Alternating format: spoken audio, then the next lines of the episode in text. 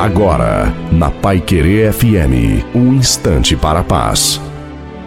Olá, ouvinte da Pai Querer FM, aqui fala Pastor Wilson Tinonim. Há momentos em que é preciso de força e outros de coragem. Em muitos momentos precisamos tanto de uma quanto da outra. Pense nisso. É preciso ter força para ser firme, mas é preciso coragem para ser sensível. É preciso força para se defender, mas é preciso coragem para não revidar. É preciso ter força para ganhar uma guerra, mas é preciso coragem para não se render. É preciso ter força para estar certo, mas é preciso coragem para admitir a dúvida ou até mesmo o erro.